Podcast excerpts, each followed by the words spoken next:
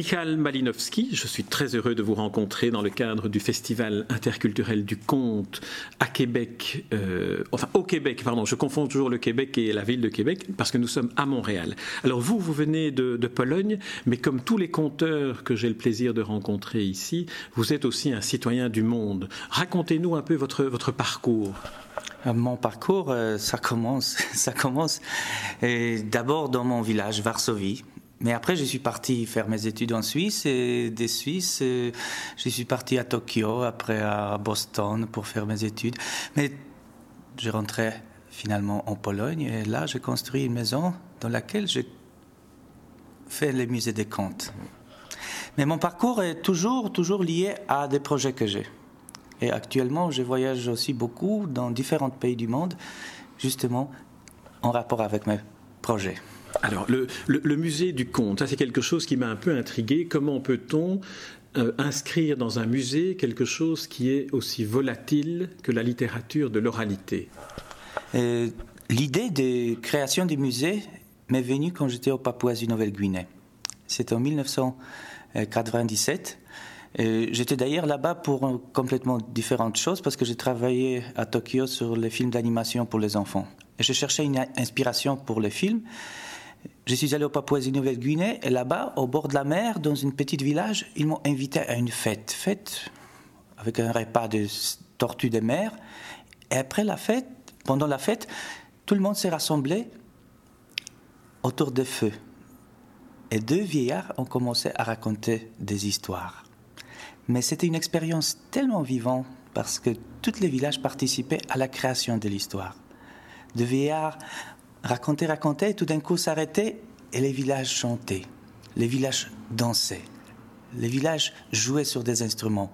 Et c'est là que j'ai compris qu'il y a quelque chose qui s'appelle la tradition orale, qu'on peut raconter des histoires, pas uniquement lire ou regarder à la télé ou au cinéma. Mm. Et c'est là-bas que je me suis rendu compte que ce euh, patrimoine est tellement fragile qu'il disparaît très rapidement et qu'il a déjà disparu presque euh, en Pologne ou en Europe. Et c'est puisque en ce moment-là, je travaillais avec la nouvelle technologie. J'étais dans, l'atelier des images de synthèse euh, à Tokyo Institute of Polytechnics. Je travaillais avec l'héritier virtuel, les personnages virtuels.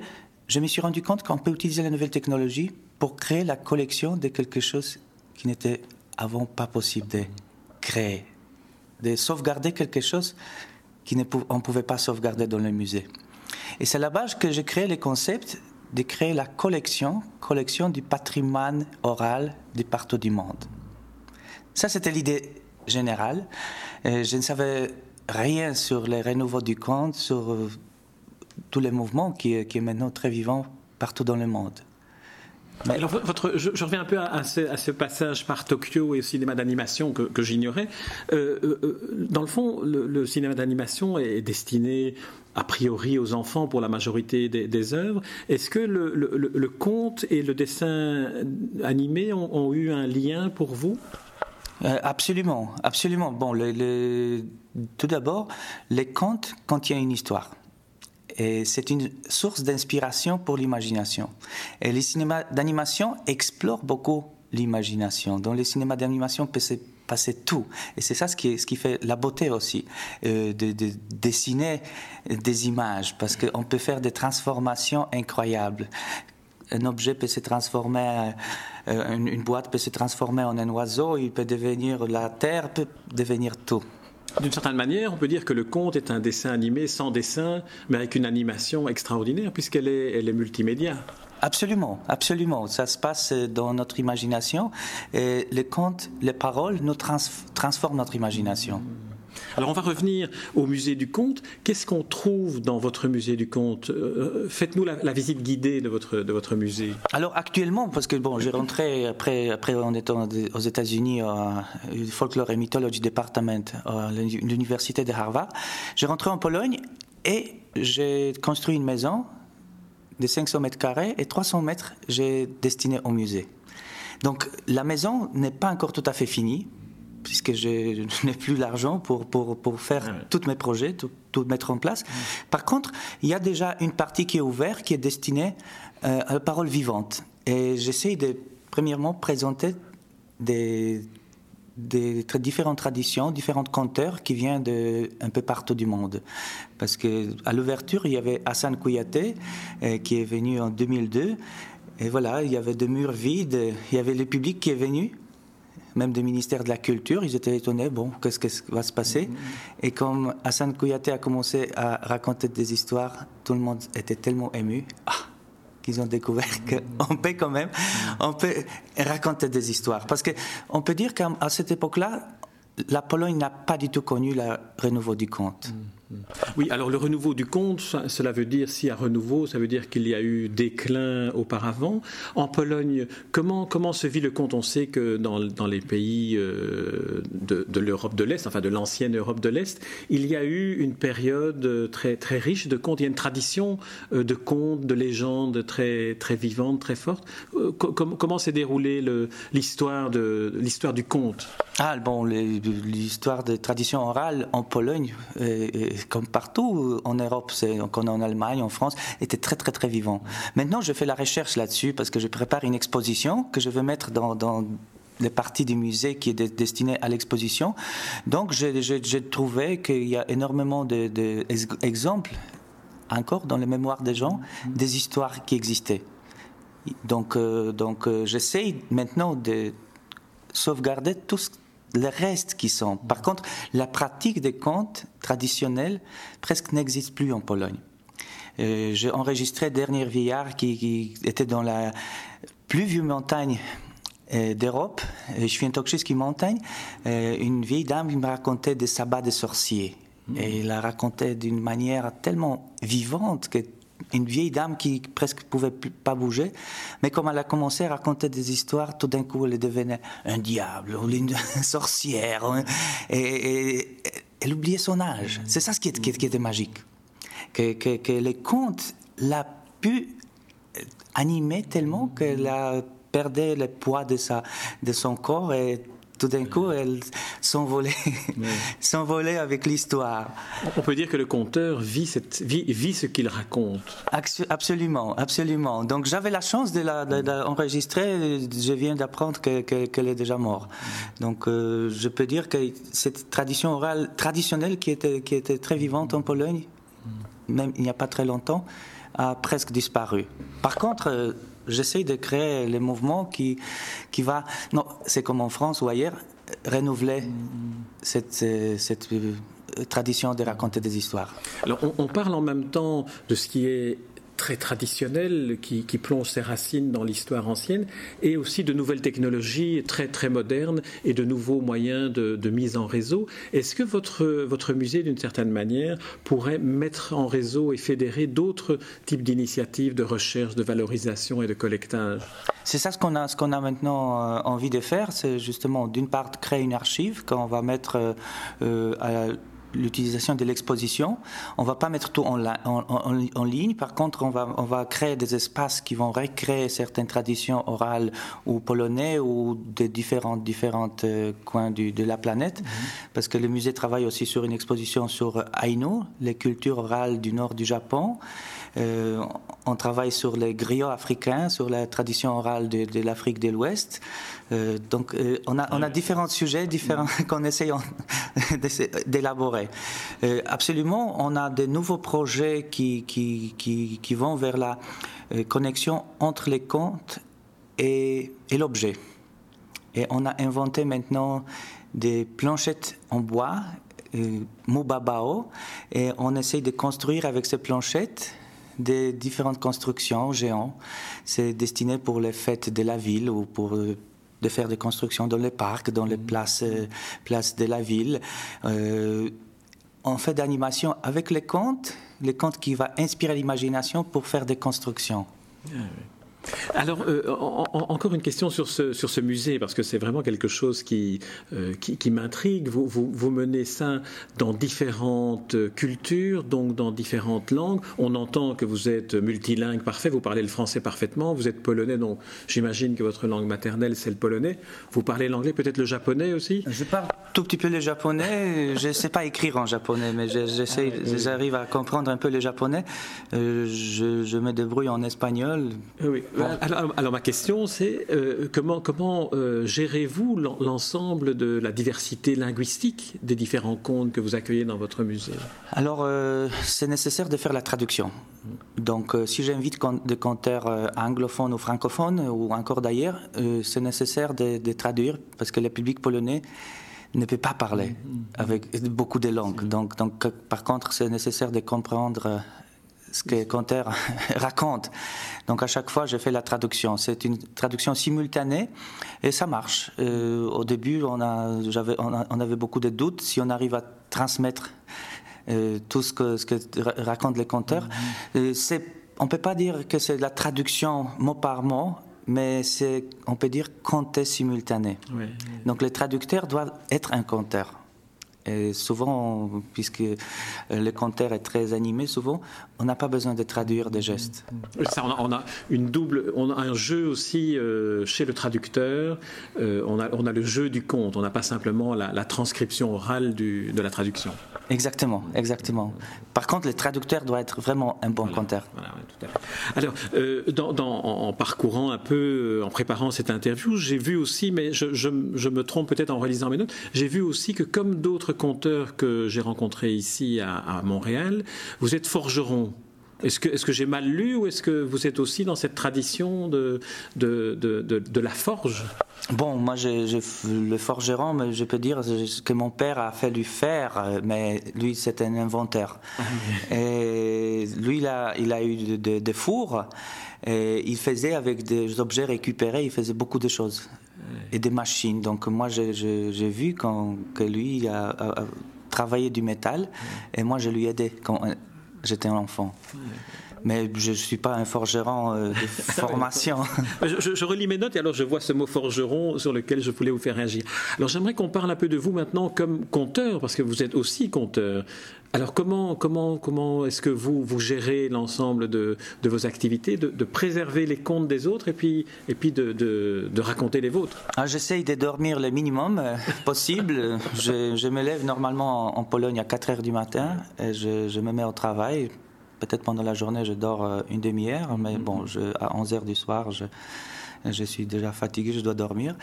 Mais pendant cette journée-là, chaque jour, j'essaye de, de, de, faire différentes activités puisque justement, d'une part, je dois préparer de nouveaux programmes de contes, des contes pour des mhm. enfants, des contes pour des adultes, parce que je dois dire que beaucoup de commandes viennent des différentes parties de la Pologne, mais pas uniquement. Parce que justement, on a parlé de voyage. récemment, je suis invité pour euh, plusieurs festivals qui se déroulent ou en Iran, ou en Syrie, ou encore ailleurs. C'est vrai que vous êtes un, incroyable voyageur, parce que euh, lors d'un petit trajet en voiture qu'on a fait, vous avez raconté que vous alliez raconter dans, des camps de réfugiés, que vous, êtes vraiment une sorte de euh, d'ambassadeur de, de, la force de l'histoire racontée. J'essaye d'amener le conte là où c'est vraiment nécessaire. Et puisque des gens apprennent que je raconte des histoires, ils viennent vers moi, ils m'invitent. Alors c'est difficile de refuser des invitations, surtout s'ils viennent des, gens qui ont vraiment besoin. Euh, on a parlé de ces réfugiés. Quand j'étais en Syrie, j'ai rencontré des problèmes des réfugiés, parce qu'il y a 1 500 000 réfugiés irakiens qui demeurent en Syrie, ils ne peuvent pas travailler. Et moi, j'étais invité dans les endroits où il y a des enfants. D'abord, je suis allé pour une heure et je suis resté deux jours.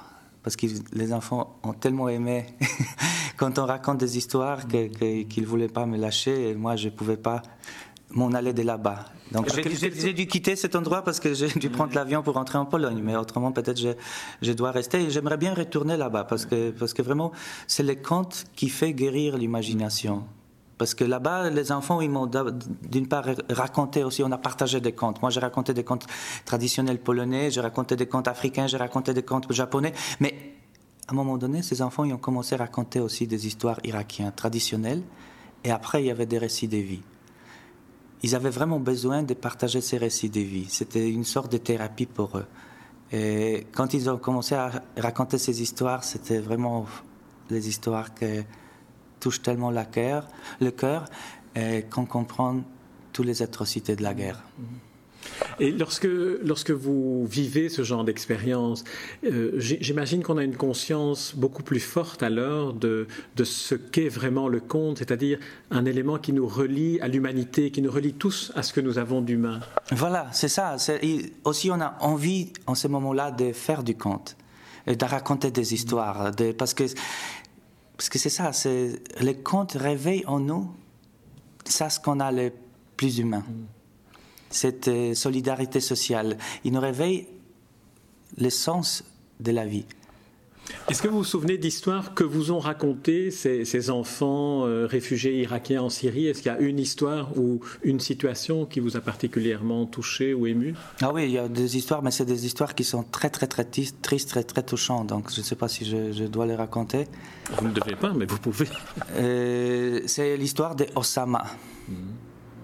Il y a un petit garçon qui a raconté euh, une histoire d'Osama. Bon, tout de suite, j'ai fait une référence euh, à Osama Bin Laden. Je dis, bon, raconte cette histoire. il a dit, voilà, mon frère s'appelait Osama. Il était un très bon garçon, très bon frère, il s'occupait de moi. un jour, il est rentré de l'école et sa maman et ma maman a demandé Osama, est-ce que tu veux manger ce que j'ai préparé Il a dit non, non, non, moi j'aimerais bien acheter quelque chose dans le magasin. Est-ce que je peux? Et voilà, la maman a donné de l'argent et elle dit va, va acheter ça et reviens. Voilà, moi j'attendais, j'attendais, j'attendais. Et toute la famille l'attendait Osama, mais il ne revenait pas. Après trois heures, un appel de téléphone.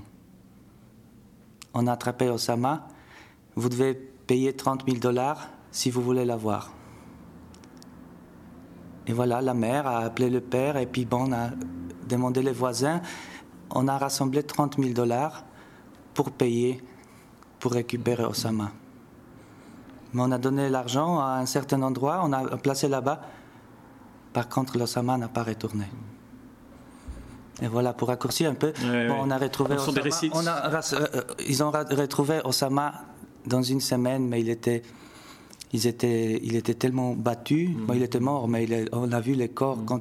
qui, étaient, qui étaient tellement brûlés par, par des feux. Et puis mm. on voyait l'atrocité qui était faite sur un enfant qui n'a rien fait. Oui, alors là, on entre dans, dans ce qui est le, le, récit de vie, le témoignage et la nécessité de mettre des mots sur ce qui a été la souffrance. Exactement, exactement. Mais ce qui, ce qui, ce qui, est, ce qui est intéressant ici, c'est aussi tous les contextes dans lesquels cet enfant, d'abord, il n'a pas pu raconter. Hmm. Lui, il a raconté cette histoire d'Osama comme dernier. Et d'abord, il voulait parce que moi, je faisais aussi un peu d'atelier de contes. Les enfants ils ah racontaient, racontaient. Lui, il, était, il restait dans les coins, il voulait pas raconter. Et à un moment donné, à la fin, quand même, il a eu cette nécessité de raconter ça. Et finalement, il a sorti cette histoire, et, ce qui qu'il bloquait d'une certaine manière. Et je trouve que c'est très important, justement, de pouvoir partager ces histoires qui nous, qui nous blessent. Moi, j'ai beaucoup d'exemples comme ça que je travaille quand je travaille avec des enfants euh, dans les milieux qui sont un peu difficiles, euh, que au début, peut-être, euh, j'ai l'impression que l'enfant n'est pas intéressé par les histoires, il n'est pas intéressé par des contes. J'ai eu plusieurs exemples de situations que finalement, ces enfants-là, ils racontent des histoires, mais c'est des histoires qui vraiment qui transmettent un certain message qui est très très dur. Oui, c'est vrai que le conte permet aussi parfois la, métaphore qui est le seul moyen de dire les, les souffrances qu'on a traversées à travers l'imaginaire. Exactement, exactement. Et c'est pour ça que c'est très nécessaire de raconter, de pouvoir raconter, de pouvoir partager des histoires. Et souvent, quand on raconte nos vies, on a vraiment besoin de raconter nos vies. Et il y a beaucoup de gens malheureux parce qu'ils n'ont pas la possibilité de raconter ce qui leur arrive. Alors, euh, c'est une force, une puissance thérapeutique des, des contes. Michal Malinowski, on, pourrait passer des heures avec vous à écouter les, récits de vie, de votre vie, parce que vous avez une vie de, de véritable citoyen du monde, et c'est tout à votre honneur. Je ne peux que recommander à ceux qui nous écoutent d'aller rendre visite à votre site, d'aller voir le musée du conte, d'y aller en, vrai ou d'y aller à travers, à travers votre site. Bientôt, il y aura les, sites euh, mis en, version française, francophone, euh, mais le, nom c'est storytellermuseum.org. Il sera sur le site de Espace Livre, ne vous en faites pas. Michal Malinowski, je vous remercie pour cet entretien et puis je vous souhaite euh, vraiment plein succès dans toutes les entreprises, et elles sont nombreuses, que vous menez à bien. Merci. Merci beaucoup.